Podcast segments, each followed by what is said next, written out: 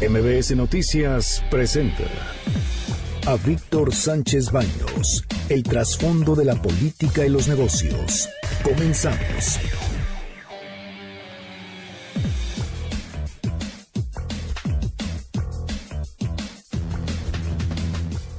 Hola, ¿qué tal? ¿Cómo están? Muy, muy, muy buenas noches. Los saludo con mucho efecto. Soy Víctor Sánchez Baños en MBS Radio a través de la frecuencia 102.5 desde la Ciudad de México para toda la República Mexicana.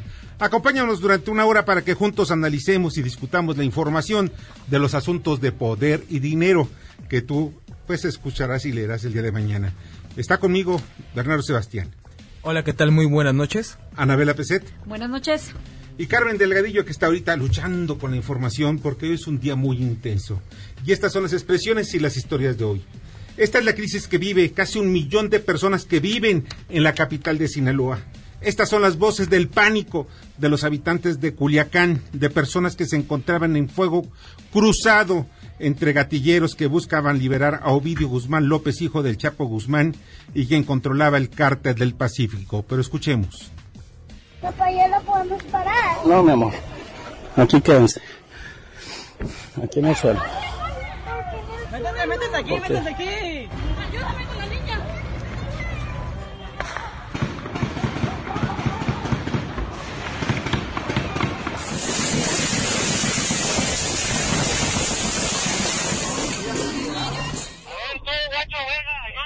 Habla en caliente, vato. Esta es tu responsabilidad, vato. Esta es tu responsabilidad de todo tu pinche gobiernito verguero. Esta es tu responsabilidad. Venga, Pocho, de volada, respótete. Karen, de la pinta toda la pinta, ¿no? Todo. Arriba, arriba, arriba. Arriba, ahí vengo a las seis. Todo bien. Conteste, hijo de tu puta madre, te están hablando, te está hablando bien. Suéltalo y vete tranquilo y no se te va a hacer nada.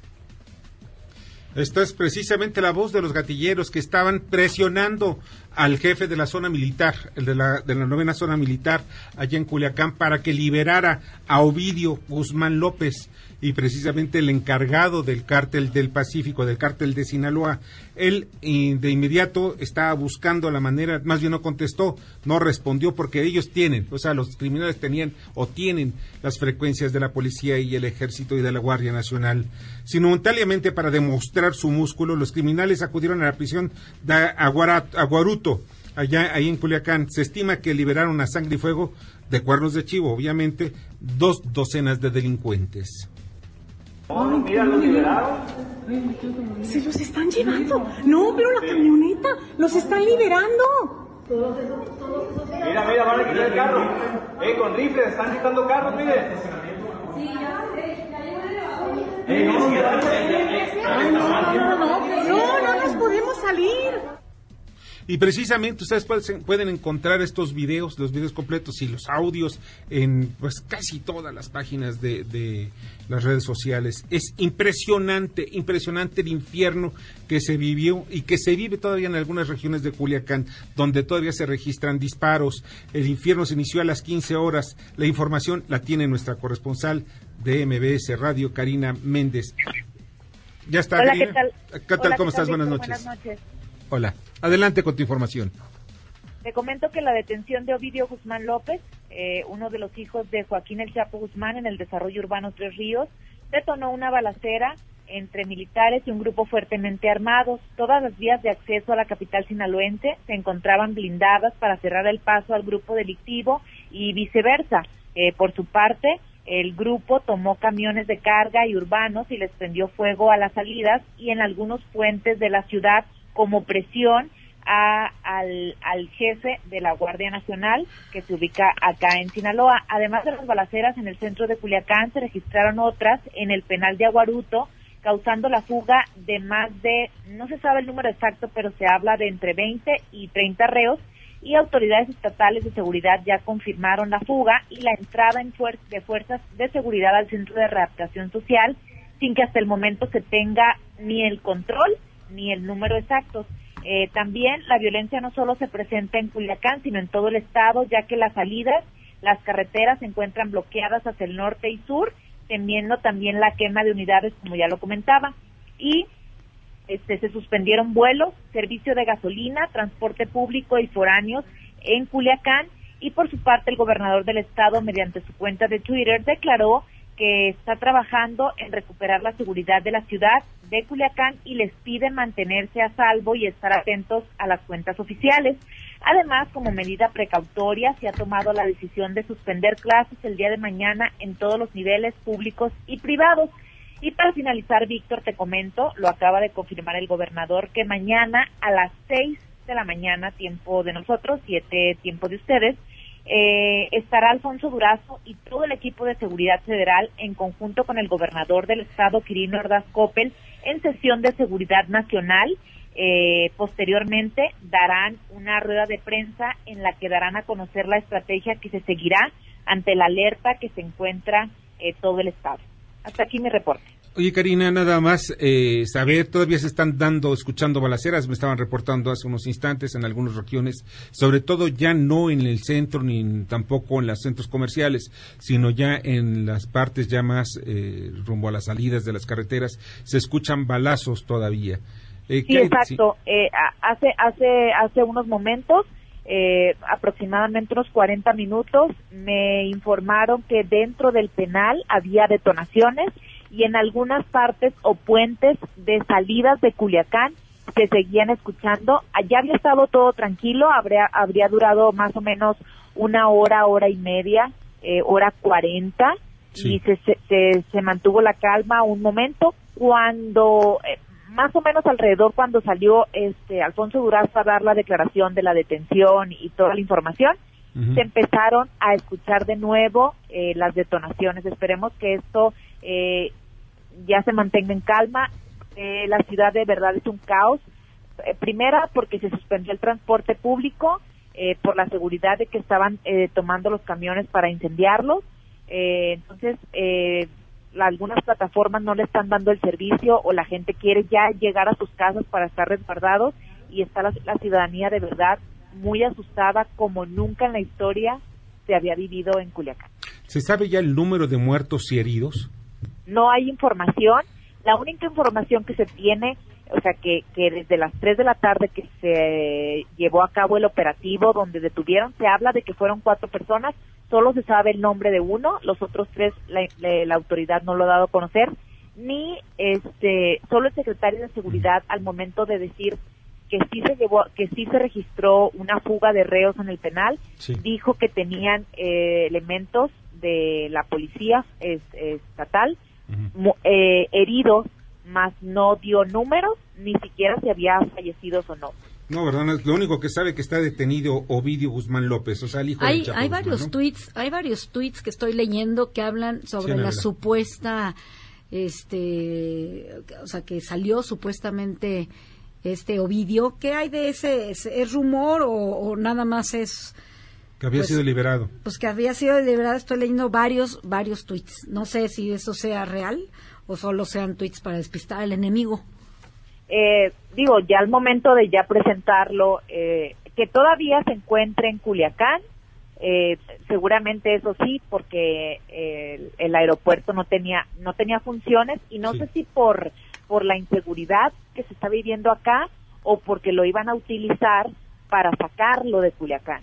Bueno, pues aparentemente yo tengo información que el, ah, ya salió de Culiacán Ovidio y fue ya viene rumbo a la Ciudad de México o ya llegó incluso a la Ciudad de México y salen de México rumbo a Culiacán todo el gabinete de seguridad encabezado por Alfonso Durazo así como por el secretario de Defensa Crescencio Sandoval y Rafael Ojeda el, admirante todo esto ya están debe, no debe tardar de llegar unos media hora 15 minutos más estará llegando a Culiacán el gabinete de seguridad. Y por carretera y en algunos aviones están llegando ya algunos batallones para del ejército sobre todo de la de Secretaría Marina para liberar algunos de los accesos. Esa es la información que me está llegando a mí extraoficialmente, que quede muy claro, extraoficialmente. Y al mismo tiempo el presidente Andrés Manuel López Obrador dice que este viernes pues va a dar detalles de lo ocurrido en Sinaloa. Bueno, está bien. Bueno, pues te agradezco muchísimo, Karina. Pásala muy bien. Gracias, buenas noches. Vamos a estar informando más sobre lo que está ocurriendo allá en Sinaloa, que es un asunto muy delicado. Y miren, hay también más información y quiero, eh, y tengo la línea telefónica y le agradezco muchísimo al gobernador electo de Baja California, Jaime Bonilla. Jaime, ¿cómo estás? Buenas noches. Ah, es que me esperen, está ahorita con las cuestiones de... También las comunicaciones son complicadas. Miren, y sobre este tema, de verdad, estimado auditorio, ¿no? Hay muchas cosas que tenemos que comentar al respecto y debemos ver que no pretendemos caer en la nota policíaca, pero está llamando la atención ello. Ya está en la línea telefónica Jaime Bonilla. Jaime, ¿cómo estás? Muy bien, Víctor. Buenas noches. Buenas noches. Oye, pues ya, ya se ha dicho hasta el cansancio todo lo que es de una conferencia de prensa que diste ayer, en fin. Pero yo, a mí me interesa conocer, bueno, ya, ya qué es lo que va a pasar a partir del primero de noviembre. ¿Qué es lo que va a pasar primero con tu gobierno? ¿Qué es lo que puede esperar, que pueden esperar los baja californianos del gobierno de Jaime Bonilla, de Morena? mira, el gobierno de Baja, de Baja, California, el gobierno de Jaime Bonilla va, va, a ofrecer por primera vez un gobierno honesto, trabajador y transparente. digo por primera vez porque hace muchísimos años más de 30 años que hemos estado hostigados con un yugo de un gobierno represor de derecha que nada más que hemos visto crecer a, los ricos del, Partido de Acción Nacional eh, y los nuevos ricos de Baja California pues son todos son panistas. Por eso han defendido a capa y espada lo que ellos consideran su patrimonio. Ellos consideran, los panistas, que su patrimonio es el Estado, que es de ellos. Entonces va a ser un cambio. Eh, aquí la gente va va a contar, va a decidir. En el gobierno va a haber consultas. Yo sé que a algunas gentes les molesta el hecho de que, y las critican mucho, pero a mí me gusta preguntarle a la gente, porque hay un dicho que dice que si preguntas no te equivocas. Yo le voy a preguntar a la gente en temas que son realmente importantes para la, para la comunidad baja californiana, porque no es justo que se legisle desde el centro, particularmente como en casos del IVA, que nos repacaron el IVA, nos han implementado aranceles, nos quitaron la zona libre, nos, nos, nos regularon y, y, realmente nos limitaron nuestra manera de vivir en Baja California. Y eso es lo que van a tener con un gobernador, y entre paréntesis soy el primer gobernador nacido en Baja California sí, ¿verdad? Porque criticaban o, decían que tú habías nacido en Estados Unidos. y que hablas inglés, eso también te critican que hables inglés. Tiene cara de... Tiene cara de... Tiene, sí, sí, sí, sí, podría pasar por gringo el señor gobernador, futuro Oye, pero pues qué culpa tengo yo que mi mamá haya sido güerita de, de, Sinaloa, ¿ok? Mi padre del Distrito Federal, mi madre de Sinaloa, por cierto, fue la reina del carnaval. este, y yo nazco en Tijuana pero ella muy güerita y, así salí yo, ¿no? Pero eh, ahora, porque estoy muy cerquitas en la frontera, pues no decir que sea americano. Me dicen que porque hablo inglés, pero aquí el 95% de la gente habla inglés. Ah, claro. Entonces ha sido una serie de críticas, que Donald Trump es mi socio, que yo le ayudé a financiar el muro, este cosas que no tienen nada que ver con la y no es cierto que es cierto que financiaste el muro de Trump Digo, pregunto porque también eso, mucha gente lo dice, de verdad, lo dice.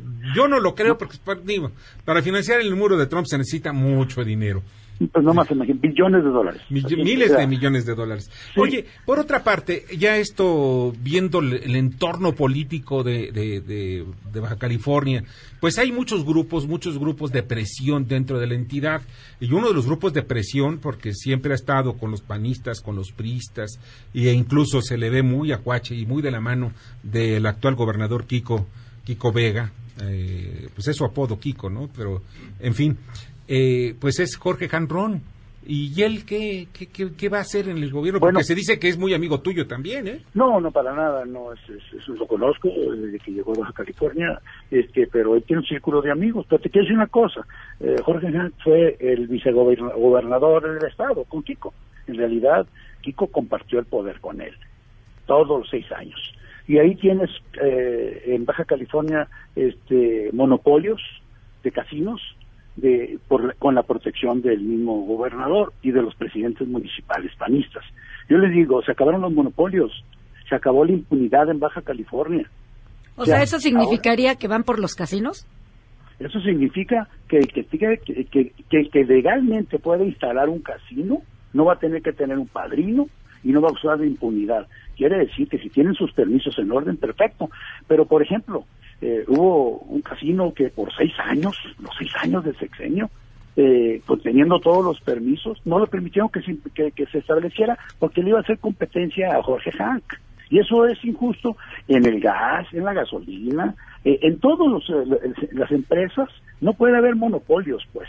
Eso ya se acabó. Yo lo dije en la campaña fuerte y quedito, mi campaña para el Senado, eh, y lo digo, lo dije en la campaña para mi gobernatura, y lo digo ahorita, ya que tomo, tomo posesión el primero de, noviembre, se acabaron los monopolios. O sea, que se abran los negocios, que sean pero legales. Y eso lo que ha obligado es a una corrupción tremenda de, de negocios, papelerías, tiendas de abarrotes con maquinitas. O sea, precisamente han, han proliferado todos esos tipos de negocios que son pervertidores de menores. Y, eso pasa cuando hay impunidad. los permisos de uso de suelo se venden en 35, 40 mil dólares. Y te, te, ponen una cervecería enfrente de tu casa. Oye, este Jaime, eh, pues ya aquí tengo en el, el periódico oficial del estado de California, en donde pues el poder legislativo estatal ya se publica en el diario, en el periódico oficial, pues la decisión del Congreso estatal donde amplía de dos a cinco años tu gobierno. Pues ya estamos a la vuelta de la esquina, el primero de noviembre ya tomas posesión. ¿Vas a tomar posesión por dos o por cinco años? ¿O qué vas? A ver, ¿vas a protestar por cinco años? Voy a protestar por lo que diga la ley ese día. Si ese día la ley dice diez meses, por eso voy a protestar. Si ese día la ley dice seis años, voy a protestar por eso. Si la ley dice cinco años, eso voy a protestar. Y ya, los detractores, los enemigos de Baja California, que no quieren un gobierno estable, que insisten en tronar el Estado, que de por sí es un Estado quebrado, y le quieren imponer dos años, bueno, pues ya será de dos años el, gobierno, si eso dice la ley. Pero yo, lo dudo mucho, yo creo que va a haber mucho, mucha este criterio para, para, para analizar este problema y qué es lo que le conviene a Baja California, ¿no? Y no, no, no es porque la ley Bonilla, porque ni existe eso, no es porque Jaime Bonilla quiere cinco años, es porque no se puede tener un gobierno por, por menos de eso, porque no le da estabilidad. El Estado está financieramente tronado, debe miles de millones, está, está desfondado todas las instituciones, no se les paga a los maestros. Ha habido muchas desviaciones y, y se tiene que restablecer la confianza. Yo, este, eh, Van a pagarle a la universidad porque es uno de los temas importantes, son más de mil y tantos millones de pesos. Es una gran preocupación que se vaya a reducir la matrícula, hermano. Eso, eso sería un caos. A los jóvenes los tenemos que tener estudiando. ¿No le ha importado este gobierno? Sí. O sea, no, no puedes tú limitar la matrícula de los jóvenes. Los necesitamos estudiando, no tenerlos en la calle. Claro. Oye, pues lo único que ya esperamos es que si hay algún culpable de los desfalcos, porque hubieron muchísimos, pues que la justicia no haya perdón ni olvido, ¿no? Porque eso es, no ya son muchos, muchos a mi, Estado, no le voy a fallar. Y les dije que a Tico se le va a pasar báscula en todo. Se va a tener que justificar su enriquecimiento desmesurado, su casa de 5 millones de dólares, sus edificios de 3, 4, 5 millones que ha estado construyendo. Él todavía tuvo el descaro para decir que tenía 80 propiedades. Y yo me acuerdo que andaba con una mano enfrente y otra atrás. Oye Jaime, pues te agradezco infinitamente que hayas estado esta noche con nosotros y espero verte el día primero de noviembre cuando tomes posesión. Por el tiempo que ordene la ley y que sea... Así es. Y después lo que diga la, Suprema Corte de Justicia. Exactamente. Y ojalá que estés conmigo el día de la toma de posesión. Me dará mucho gusto, de verdad. Un abrazo para ustedes. Buenas noches. Buenas noches. Pásala muy bien. Jaime Bonilla, gobernador electo del Estado de California. Vamos a unos mensajes y regresamos. Escuchas a Víctor Sánchez Baños. Vamos a una pausa y continuamos. Víctor Sánchez Baños en MBS Noticias. Continuamos. Ahora vamos con el dato útil. Hoy se conmemoran 66 años del reconocimiento del voto de la mujer en México, que actualmente representan el 52% del padrón electoral. Debate. Comunícate Da tus opiniones a Víctor Sánchez Baños en MBS. Teléfono en cabina 5566 1025.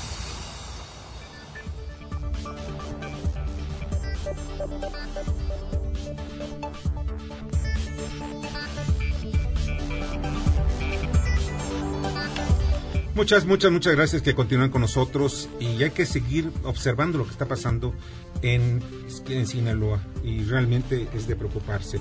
De verdad, estimado auditorio, este noticiero no en este noticiero no pretendemos de ninguna manera convertir los temas policíacos como la nota del día, pero este tipo de asuntos son realmente de seguridad nacional, influye en la percepción de los inversionistas, influye en el ambiente, en el sentimiento, en de todos los mexicanos no nada más de los sinaloenses ni de los que viven en Culiacán, sino de todos los mexicanos. Los criminales amenazaron con atacar instalaciones y viviendas de militares en la zona, en la novena zona militar de que está eh, de inmediato fue resguardada y también las instalaciones, pues todo donde viven, donde viven las familias también de los soldados.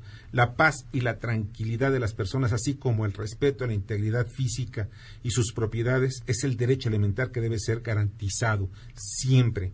Hace unos días fue Michoacán, ayer fue Guerrero, ahora Sinaloa. No es culpa del gobierno, eso que quede claro, pero sí debe plantearse una estrategia para pacificar el país. Y esta, esta es la voz de Andrés Manuel López Obrador. A informar más tarde lo va a hacer eh, el Gabinete de Seguridad. Están reunidos y ellos van a dar el informe. Pero hay que esperar. Vamos a esperarnos y ahí este, les van a informar. ¿Fue operación de la Sedena nada más? Les van a informar más tarde. Y precisamente sobre esto, pues ya se reunió el Gabinete de Seguridad y dio una breve conferencia de prensa. Vamos a escuchar qué fue lo que dijeron.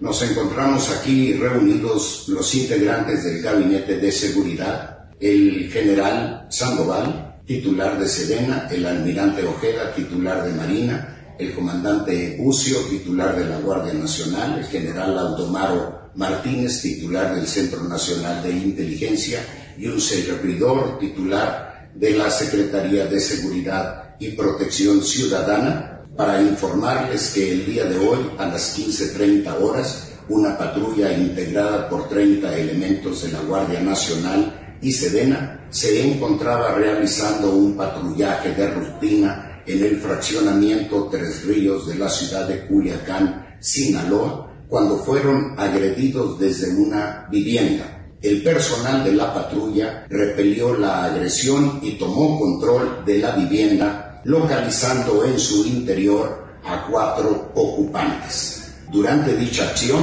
se identificó a uno de ellos como Ovidio Guzmán López. Lo anterior generó que varios grupos de la delincuencia organizada rodearan la vivienda con una fuerza mayor a la de la patrulla, Asimismo, otros grupos realizaron acciones violentas en contra de la ciudadanía en diversos puntos de la ciudad, generando una situación de pánico, con el propósito de salvaguardar el bien superior de la integridad y tranquilidad de la ciudad, de la sociedad culiacanense, los funcionarios del Gabinete de Seguridad acordamos suspender dichas acciones. Igualmente, tomamos la decisión de trasladarnos a la ciudad de Culiacán para conducir personalmente las acciones correspondientes. El gobierno ratifica su compromiso de continuar su lucha contra la criminalidad hasta alcanzar la paz y la seguridad de todos los mexicanos y es precisamente el, todo el equipo de seguridad que se trasladó a Culiacán, el gobierno de Sinaloa que encabeza Quirino Ordaz, el gobernador Quirino Ordaz, ya está en estos momentos, desde hace un buen rato está en reunión urgente de gabinete, va a dar información mañana a las 6.30 hora de local, o sea a las 7.30 hora de México, como nos informó nuestra, nuestra corresponsal allá en Culiacán. Va a dar una conferencia de prensa, seguramente estará el gabinete de seguridad. Es un asunto realmente grave, muy, muy grave. Pero pues vamos a estar pendientes. Eh, también se nos informa que eh, siguen las balaceras. Ahorita estoy recibiendo una información de que siguen los enfrentamientos. En, ya no es en la zona centro y se le pide a, a los habitantes de Culiacán que se queden en sus casas por seguridad. Desafortunadamente las cosas no, es, no están fuera de control, que quede muy claro. Hay enfrentamientos, el ejército está patrullando las calles y lo ideal pues hubiera sido que pues dieran alguna pues algún toque de, de, orden para que pues la gente pues estuviera un poquito más tranquila. La gente está utilizando sus vehículos tratando de llegar a sus casas. No hay transporte público, la mayoría del transporte público pues está saturado. Hay un caos de verdad viviéndose en Culiacán. Aquellos que viven allá pues saben lo que estoy platicando. Bueno, pero vamos a otras cosas porque todavía seguimos con la información. Vamos y se encuentra aquí con nosotros y le agradezco muchísimo. perdón, permítame un segundito porque tengo aquí la información de... Ok, ah, perdón. Se encuentra con nosotros José Suárez, quien es el, vocero de ASPA. Hola José, ¿cómo estás? Buenas noches, Víctor. Muchísimas gracias, Bernardo, Anabela. Muchísimas gracias. Oye, pues aquí hay una, una, la gran duda ya, ya se inicia la, construcción del aeropuerto en Santa Lucía. Vamos a ver que incluso ya empezó a circular un video que, que hizo, elaboró en forma virtual. El render. Sí, el render la Secretaría de, de, Defensa Nacional, que va a ser la encargada de la construcción del aeropuerto. Pero de lo que ustedes han visto, lo que ustedes, al final de cuentas, quienes van a aterrizar y despegar son ustedes, los pilotos. Exactamente. Sí, los, los pilotos. Entonces, que ustedes cómo están viendo eh, pues este aeropuerto, independientemente de todo, lo que más importa es la seguridad. ¿Qué es lo que están viendo, José? Claro, bueno, gracias por el espacio. Para nosotros en ASPA, la Asociación Sindical de Pilotos Aviadores de México, es importante decir que estamos a favor del desarrollo de la industria aérea, de la mejora, por supuesto, de las fuentes de empleo. Eh, como pilotos tenemos la capacidad, el profesionalismo de, aterrizar o de despegar prácticamente en cualquier aeropuerto que nos digan siempre que cumpla con los elementos técnicos que nos permitan la operación segura. Hay, una, hay un anexo, eh, esto es una de las solicitudes que nosotros tenemos para cualquier aeropuerto en el que vayamos a operar. Hay un anexo en la UASI, que es el 14, que habla de todas las características que tiene que tener un aeropuerto, de muchos estudios, de un plan maestro futuro, por ejemplo. y, sobre todo, tres, tres características fundamentales, que son la seguridad de las operaciones, la conectividad, que es para la ciudad y para el país al que está operando, y la eficiencia de las mismas siempre que se cumpla con, esa, con ese anexo y con esas tres características y que alivie el problema importante de, congestionamiento que tenemos en el área terminal de aquí a la Ciudad de México. En ASPA y los pilotos vamos a estar dispuestos a apoyar cualquier proyecto que sea un alivio para este problema que tenemos que no permite el crecimiento de la industria hoy. Ahora bien, o sea, no hay riesgos en Santa Lucía. Que eso es importante. Bueno, aquí, aquí un tema es que en ASPA hasta este momento no tenemos estudios públicos completos para poder decir de la viabilidad de este proyecto o de cualquier otro proyecto. Esto es importante. Lo que nosotros hacemos en ASPA, el, acercamiento que hemos tenido, este, este poner al alcance del gobierno y al alcance de, por supuesto, de la nación, nuestros conocimientos técnicos, que nuestra área como pilotos es fundamental eh, fundamentalmente técnica, para hacer que este proyecto sea, por supuesto, que benéfico para la sociedad, para el país, para nuestros pasajeros, para la industria y que sea, primero que nada, viable. ¿no? Sí, ahora bien, eh, ustedes tienen que ver entre muchas cosas, pues cuidar los intereses de las aerolíneas. Claro. Y los intereses son fundamentalmente económicos. Primero es la seguridad, después el aspecto económico. Desde el punto de vista económico, ¿ustedes creen que eh, sea rentable aterrizar y despegar, por ejemplo, vuelos internacionales en la ciudad, de perdón, en Santa Lucía, tener otro aeropuerto en la Ciudad de México y uno más en Toluca? no sería la, primera ciudad que tiene tres aeropuertos. Tenemos casos como Nueva York, como Londres. Lo que sí es muy importante es tener acceso, lo que nosotros pedimos, a este plan maestro, a estas operaciones. ¿Qué es lo que se pretende hacer con este nuevo aeropuerto? ¿Cómo, lo que bien comentas, ¿cómo se pretenden distribuir las operaciones? Si va a ser un hub para que la gente llegue y conecte, si va a ser un aeropuerto de punto a punto. Y a través de, de este conocimiento vamos a poder platicar y tener una decisión de cuál va a ser la viabilidad porque hasta este momento no se sabe y lo que nosotros pedimos es que haya un plan maestro público donde sea, realmente se vea por un futuro de 50 a 60 años para que el aeropuerto crezca, para que la industria crezca. Es una industria que aporta casi el 3% del Producto Interno Bruto y pedimos, por supuesto, que un plan de infraestructura aeroportuaria eh, importante y que se fomente el desarrollo de la aviación en el Pregunta, ¿este plan maestro en otras ocasiones qué debería incluir además de estas tres variables que dices tú que son importantes de la conectividad, etcétera? O sea, ¿qué tendría que tener? Pues es un estudio de muchos factores. Por ejemplo, eh, se pide la orografía, la geografía y sobre todo hace una proyección a mediano y largo plazo de, qué es, de cómo van a ser las operaciones de este aeropuerto.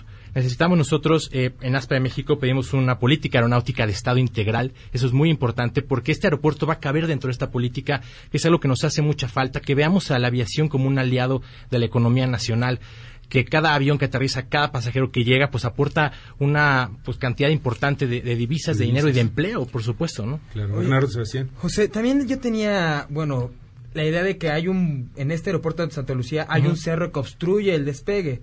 Para los pilotos eso influye, o sea, la verdad el cerro es un obstáculo y también había, bueno, tenían entendido de que están cruzadas las pistas, si sale de Santa Lucía, se cruzaría con la pista del aeropuerto que hoy tenemos Benito Juárez. Entonces, ¿cómo se podría operar este, esta línea, esta pues estos grupos aeroportuarios en conjunto y al mismo tiempo para que pudiera pues tener éxito esta idea, este plan. Claro, bueno, aquí es importante que hasta este momento nosotros no conocemos a fondo las características de la operación de los tres aeropuertos simultáneos. Lo que generalmente se hace es un estudio donde se ve, como les comentaba, la orografía, la geografía, pero lo que va a ser muy importante para que este plan funcione es que haya la tecnología que se pueda utilizar navegación satelital, por ejemplo, para que pudiera haber el descongestionamiento del tráfico aéreo del área terminal de la Ciudad de México. Hoy tenemos en el aeropuerto casi 60 operaciones. No sería el primer aeropuerto donde aterrizamos que tiene orografía importante. El, aeropuerto actual de la Ciudad de México pues tiene una situación geográfica importante. Exactamente. Quito. Es uno de los más complicados del mundo, el de la Ciudad de México. Es un aeropuerto. Nosotros los pilotos mexicanos estamos muy acostumbrados ya a este aeropuerto.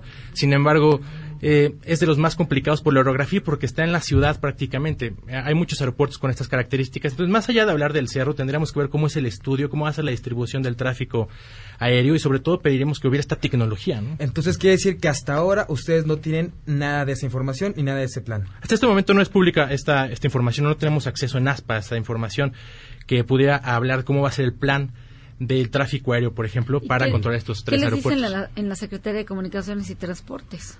Nosotros lo que hemos puesto eh, al alcance de ellos es todo tenemos una Secretaría de Asuntos Técnicos, por ejemplo, en ASPA. Hemos tenido muy buen acercamiento con la autoridad, con la Dirección General de Aeronáutica Civil todavía hasta hoy, eh, donde les ponemos eh, todo el conocimiento técnico, todos eh, los recursos que tengamos como pilotos para que este plan sea pues benéfico y apoyaremos cualquier plan que ayude al congestionamiento eh, y sobre todo que cumpla con estas tres características para que sea seguro, eficiente y conectividad. Oye, pues José, te agradecemos muchísimo que hayas estado con nosotros. Un día muy intenso, pero qué bueno que estuviste con nosotros. Nos das una idea de lo que va a pasar y que se necesita hacer en, estos tres aeropuertos. Gracias, Bernardo, gracias. Sí, José Suárez, vocero de ASPA. Vamos con... Vamos con Fernando Gómez Suárez. Adelante, Fernando. Gracias, Víctor. Amigos, buenas noches. Hoy dieron el segundo banderazo de salida para la construcción del aeropuerto Felipe Ángeles en la base aérea militar de Santa Lucía. El presidente López Obrador dio inicio así en la construcción de las obras luego de que casi 150 amparos se promovieron en las semanas previas. La colocación de esta, la primera piedra, la segunda en realidad, no significa que tengan todos los estudios y proyectos terminados, ya presentados, ni mucho menos avalados por las autoridades oficiales. Hace falta cumplir con los planes estratégicos y los planes de obra de un aeropuerto que requiere estudios de impacto ambiental, estudios de viabilidad operativa para la sana convivencia de operaciones comerciales con las operaciones militares, así como el impacto en el ámbito social de los habitantes en los alrededores de dicha base aérea militar. Por otro lado, Queda todavía por resolverse hasta agotar todas las eh, instancias de todos estos juicios promovidos por particulares, unos por cuestión ecológica, otros por seguridad aeronáutica, otros más por el impacto social en su hábitat, hasta que se agoten todos los recursos judiciales. Debe atenderse así el debido procedimiento en todos estos juicios de amparo promovidos como un derecho constitucional. ¿Qué pasará ahora? ¿Qué misterio habrá? que aún podría haber dilaciones. Puede pasar todavía varios meses para que todo esto se resuelva, pero la fecha de inauguración ya está comprometida para marzo del 2022. Santa Lucía nos puede ayudar a resolver hasta cierto punto parte de la saturación del actual aeropuerto capitalino. Aún con dos pistas más, Santa Lucía no significa un alivio total para el aeropuerto Benito Juárez, si no se complementa con un sistema aeroportuario metropolitano del cual el presidente ya habló esta mañana. La corona aeroportuaria que integrarían el AICM, Toluca, Santa Lucía y Puebla no será funcional si los ponen a competir entre sí, pero de esto hablaremos la próxima semana. Muy buenas noches. Escuchas a Víctor Sánchez Baños. Vamos a una pausa y continuamos. Víctor Sánchez Baños en MBS Noticias. Continuamos. Ya regresamos con el dato inútil. México ocupa el primer lugar entre los miembros de la OCDE por el número de mujeres en el Congreso. A nivel local, las entidades con mayor presencia femenina son Morelos, Chiapas y Tlaxcala. Las que menos son Michoacán, Nayarit y Baja California. Debate. Comunícate. Comenta a Víctor Sánchez Baños en MBS, Twitter, arroba B. Sánchez Baños y arroba MBS Noticias. Tenemos mucha más información de lo que está ocurriendo en estos momentos en Sinaloa, en Culiacán concretamente. Las escuelas en, en varios de los municipios de Sinaloa han suspendido sus actividades. Decenas de vehículos son fueron baleados. Se, se, está haciendo un, vamos, un recuento de lo que ocurrió. Tenemos información que son aproximadamente 87 vehículos calcinados y que tienen también eh, perforaciones de bala. Pero ya está en la línea telefónica y le agradezco muchísimo. Karina, otra vez estamos al aire. Este, creo que se reanudaron las, las, ahora sí que los enfrentamientos. Hola, ¿qué tal, Víctor? Buenas noches, Eh, desde Culiacán. Eh, exactamente, alrededor, hace aproximadamente unos 30, eh, 35 minutos reiniciaron eh, de nuevo las balaceras, eh, ya no enfrentamientos, pero sí las balaceras. Estamos a la espera de que la autoridad, más allá de que nos confirme, nos diga qué está sucediendo, porque al parecer, como lo comentabas, este, supuestamente Ovidio lo llevan a la Ciudad de México y el Gabinete de Seguridad viene a Culiacán, eh, que ya en unos momentos más estaría aterrizando por acá, eh, y continúan las presiones de, del de parte del grupo eh, del cártel de Sinaloa para la liberación de del presunto delincuente detenido esta tarde aquí en Culiacán y se suspenden, como ya lo comentábamos, eh, todos los eh, las clases en Culiacán.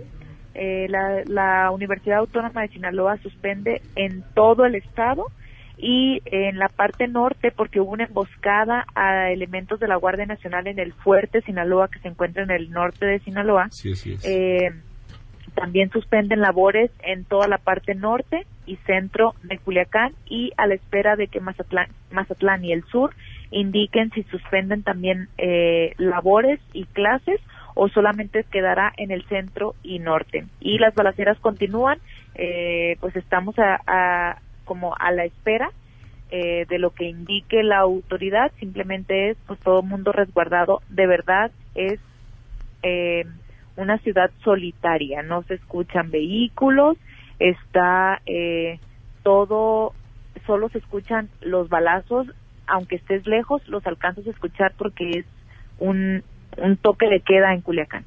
Oye, pues Karina, yo tengo, me están dando más información. Entre la información eh, ya se dan algunos nombres, no nombres, sino cifras de heridos. Hay en total cuatro muertos, mm, cuatro, o sea, tienen los cuerpos de cuatro personas, todos ellos hombres. Nueve heridos, de los cuales son dos policías, cuatro civiles y tres militares. En el hospital, en el hospital de, de Culiacán, en el Ángeles de Culiacán, se encuentra cuando menos uno de los de los cuatro militares que están, tres de ellos están muy muy muy graves y fueron remitidos a, ese hospital. Están ahorita en estos momentos eh, todavía sometidos a cirugía tres de los de los militares. Se piensa que puedan, pues van a sobrevivir, pero pero siguen estando en estado muy grave. Esa es la información que yo estoy recibiendo, ya sabes, de otro tipo de, fuentes. También, sí, claro, había, había información a mediodía, el secretario de Seguridad eh, confirmaba que tenían heridos, que tenían heridos a elementos y que el mismo grupo delictivo había ido a la novena zona militar a hacer como desmanes, a tirar bala a la novena zona militar que se encuentra frente al, al hospital del Iste, a donde fueron llevados elementos policíacos que se encontraban heridos y se habla también de que ah, la Cruz Roja suspendió servicios por eh, llamadas de emergencia para la atención, por la seguridad, pues obviamente de los paramédicos, ¿no? Entonces eh, se dice que había como gente llamando a los, a los servicios de emergencia y no se estaban brindando porque no había movimiento de ambulancias por la seguridad de los paramédicos. Entonces, este, se hablaba de, de un chofer de camión que había fallecido en el lugar al momento de que los delincuentes quisieron tomar eh, preso al, al camión y al bajarse le dispararon al, al chofer. Pues Karina, estaremos pendientes de tu reporte, ¿sí? Te agradezco muchísimo. Pásale muy bien. Muchísimas, muchísimas gracias, Karina Méndez, corresponsal de MBS allá en Culiacán. Y pues eh, eh, hay muchas informaciones en donde pues hablan de que fue liberado Ovidio Guzmán. la, verdad de las cosas es que hay muy, eh, están soltando rumores algunos periódicos que deben de manejar información realmente confirmada. Lo único que tenemos confirmado son nueve heridos, que está Ovidio está detenido y eso también lo da a conocer el gobierno federal. Y pues vamos a ver qué es lo que ocurre el día de mañana, donde van a darnos más, más datos. Incluso hay una fotografía que se filtró de la Secretaría de Defensa Nacional, más que de la Secretaría de las Fuerzas Armadas, en donde sacan Ovidio vestido como militar, incluso con un tapabocas. Esa fotografía ya está circulando en algunas, algunas de las redes sociales. Bueno, en fin, hay muchísimo, muchísimo que está pasando. Y realmente es también fundamental de que estemos yéndonos a la fuente. La verdad es importante que quede claro. Hay que irnos a la fuente y no irnos con los rumores. Bueno, ella está aquí en la línea, eh, perdón, la línea telefónica, aquí en cabina y le agradezco muchísimo. Ana Larrañaga, coordinadora Contrapeso.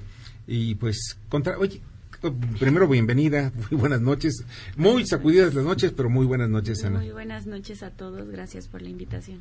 Oye, ¿qué es esto de Contrapeso primero? Eh, Contrapeso es una coalición de más de 10 organizaciones de la sociedad civil que trabajamos para impulsar políticas para la prevención del sobrepeso, la obesidad y la diabetes en México. ¿Y eh, qué opinan ahora, ya viendo cuál es la postura?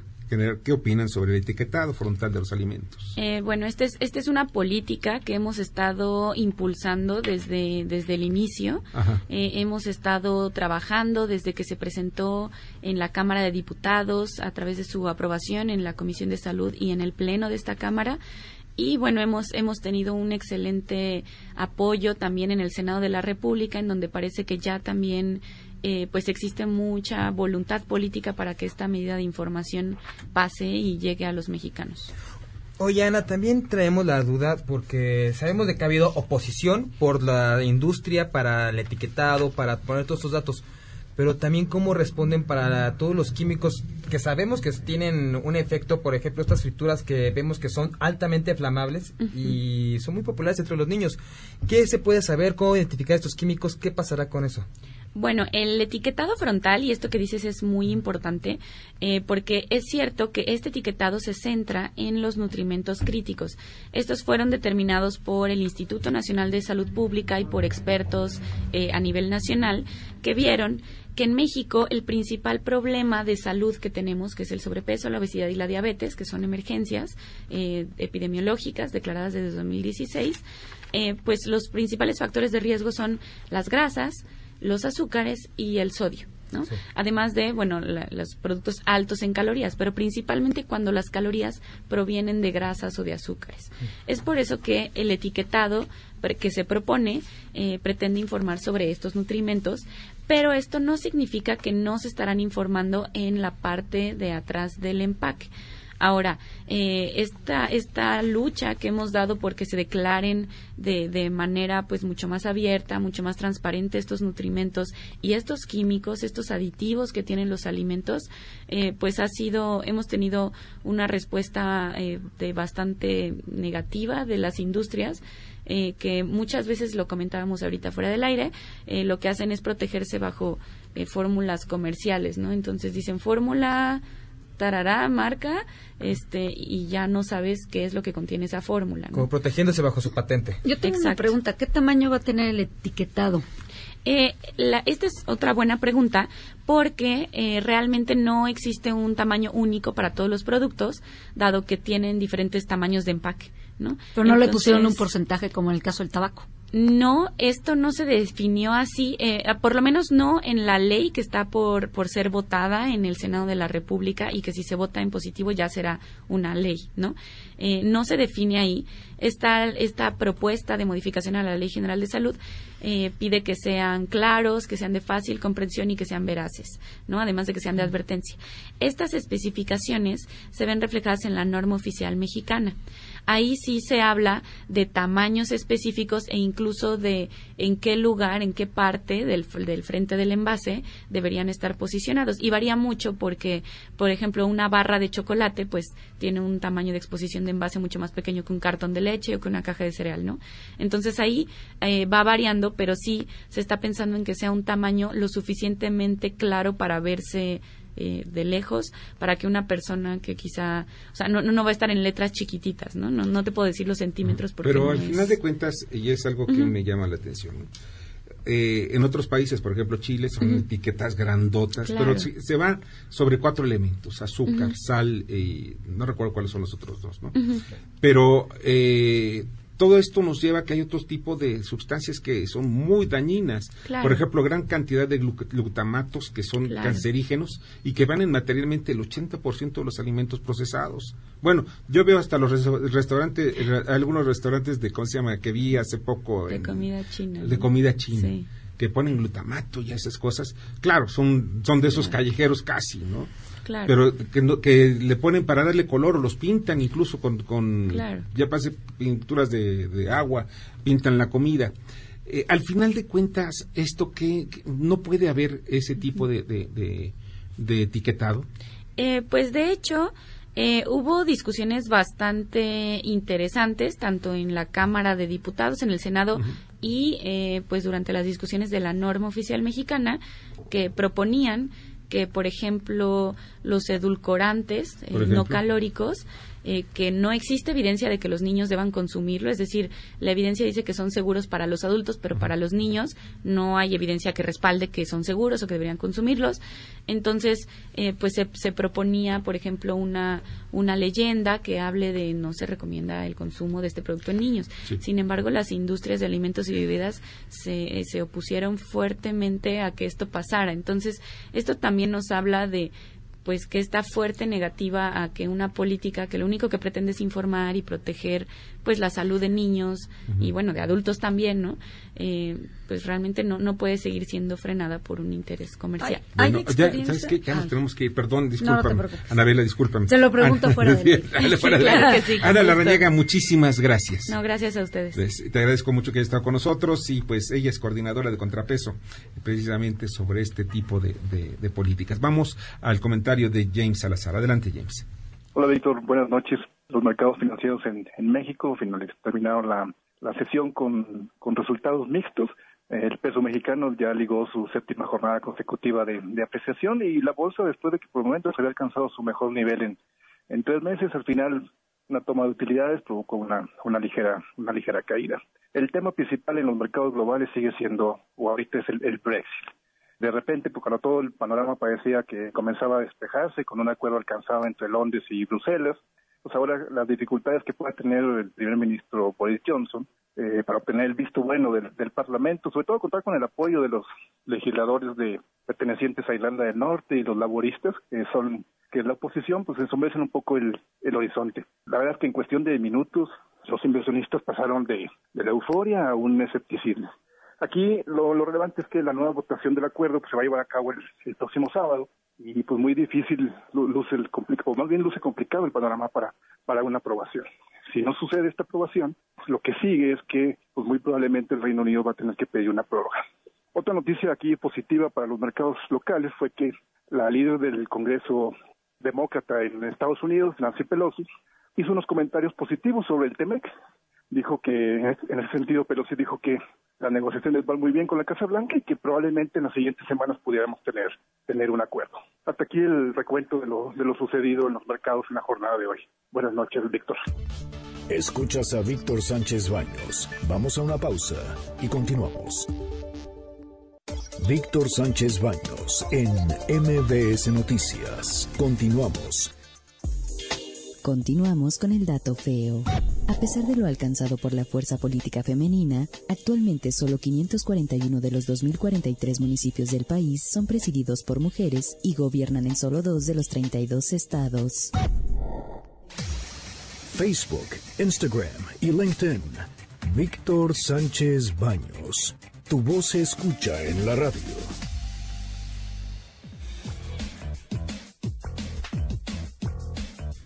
Muchas gracias que continúan con nosotros, de verdad muchas gracias. Hay algunos medios, y lo decía hace unos minutos, que están dando la liberación de Ovidio, Ovidio Guzmán López, el hijo del Chapo Guzmán. Eh, incluso la jornada, después dice, después de enfrentamientos, liberan al hijo del Chapo en Culiacán.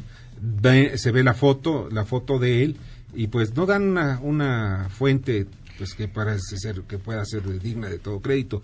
Por sí, Reforma también ya trae la nota, ¿eh? Trae la nota que fue liberado, eh, sí. Para resguardar a la ciudadanía trae reforma. Trae reforma y en cambio el secretario de seguridad eh, es lo que lo que yo no entiendo, Alfonso Durazo. pues es que los agarraron en curva, Víctor, es obvio. O sea, este chavo supuestamente lo que dicen es que entró a la fiscalía de ahí de Culiacán, arreglaron unos temas, a ver unos asuntos, yo creo que ahí se pasaron de lanza los locales, ¿no? Lo agarran y pues el gobierno federal los agarró en curva y dijeron, ah, espérense, estamos en la pacificación, no en la guerra. Bueno, está bien, pero mira, la verdad de las cosas es que ya Durazo dijo y confirmó la captura de Ovidio si es para liberar, porque parece ser que, bueno, hay tantos rumores que de verdad de las cosas es importante saber qué fue lo que pasó. Las cosas no pueden quedar en de esta manera. Vamos a ver mañana a las seis de la mañana, a las siete y media hora de México, qué es lo que ocurre allá en Sinaloa. Este asunto está de verdad muy caliente. Y no sé si tenga tiempo, Jorge, tenemos tiempo de las columnas político-financieras. Vamos a las columnas político-financieras brevemente y que leerán mañana en los periódicos diarios. Julio Brito, adelante. Víctor, un saludo a ti y a tu auditorio. Standard Poor's ajustó de nuevo su pronóstico de crecimiento para México para este año, al rebajarlo del 1.3% al 0.4%. Y esto se debe a que los datos macroeconómicos son significativamente más débiles de lo que se esperaba, especialmente en cuanto a inversión que cayó 4%, y es que las decisiones gubernamentales socavan la confianza de los inversionistas quienes continúan manteniendo el gasto de capitales en niveles bajos. Este tema y lo más importante de lo que sucede en la Expo Transporte en mi columna, riesgos y rendimientos que se publica toda la semana en el periódico La Crónica de hoy. Buenas noches. Muchas gracias, Julio. José Antonio Chávez. Buenas noches, Víctor. Buenas noches a tu auditorio. Mañana en la columna aquí en el Congreso que se publica en el diario Ovaciones, llevamos como tema, indiscutiblemente, lo que ocurrió en Culiacán. Prende focos rojos allá en esa entidad sinaloense. Esto nos regresa a aquellos años de los noventas cuando se prohibieron los corridos que hacían apología de la vida de narcos. ¿Se acuerdan de Don Neto, Miguel Ángel Félix Gallardo, Miguel Ángel Caro Quintero? Todos ellos se heredaron al Güero Palma, a los hermanos Avellano, Amado Carrillo y muchos más. Esto y más mañana en la columna es parte de lo que llevamos como temas. Buenas noches, Víctor. Muy buenas noches, Rogelio Varela. Muchas gracias, Víctor. Buenas noches a todos. El etiquetado frontal en alimentos y bebidas sigue causando polémica en la industria y los reguladores mañana en el Heraldo Corporativo. Muchas gracias, Rogelio. Te agradezco mucho. Julio Pilotzi. Querido Víctor, muy buenas noches, te mando un gran abrazo. Mañana en Split Financiero en Negocios del Diario 24 Horas hablamos sobre uno de los temas que debe de estar en la agenda del gobierno federal antes de que termine el año. Es el de la oxigenación de la gasolina con etanol. Esto y más, mañana en Split Financiero en Negocios del Diario 24 Horas. Muy buenas noches. Muchas gracias, Julio, te agradezco mucho, Arturo Dam. Víctor Radio Escuchas, muy buenas noches. El día de mañana en mi columna Pesos y Contrapesos en el diario La Razón, reflexiono en torno a la riqueza, en qué consiste y cómo se logra, preguntas que en un país como el nuestro, con 43% de la población sobreviviendo en la pobreza, sin duda alguna son pertinentes. Mañana en Pesos y Contrapesos en La Razón. Muchas gracias, te agradezco muchísimo. Adrián Trejo. Pues eh, mañana en la divisa del poder un tema que es inevitable tratar, es esta balacera que ocurrió en la ciudad de Culiacán, en Sinaloa, y todo lo que esto implica para el, eh, la estrategia de seguridad del presidente López Obrador. Así es que hoy va a amanecer esta ciudad, el Estado completamente paralizado, y esperemos a ver qué tiene que decir mañana López Obrador en su conferencia mañanera respecto a este tema. Nos escuchamos el próximo lunes, que tengan un buen fin de semana. Y igualmente que la pases muy bien, te agradezco mucho, Adrián. Francisco Rodríguez, adelante. Víctor, muy buenas noches. Te saluda Francisco Rodríguez desde el Índice Político. Para comentarte que la columna bajo mi firma, que se publica mañana en la página www.índicepolítico, aborda el tema de la existencia de un pacto honesto que mantiene el gobierno actual con los anteriores. Y prueba de ello, pues es que lo dejaron ir, le dieron todo el tiempo para que arreglara su tiradero y ahí está Carlos Romero de Champs, se va como si nada. Te mando un abrazo. Buenas noches. Igualmente, pásala muy bien, Paco. Y pues eh, les comento que el día de mañana yo publico en Poder y Dinero, pues no, no, no tuve el tiempo de meter ese asunto de la balacera, pero sí de los enfrentamientos que tienen con Parmetz y con Canaco eh, y Andrés Manuel López Obrador.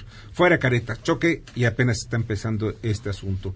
Se definen entre trincheras de negocios e ideológicos y aquí los partidos políticos que están incursionados dentro de la iniciativa privada.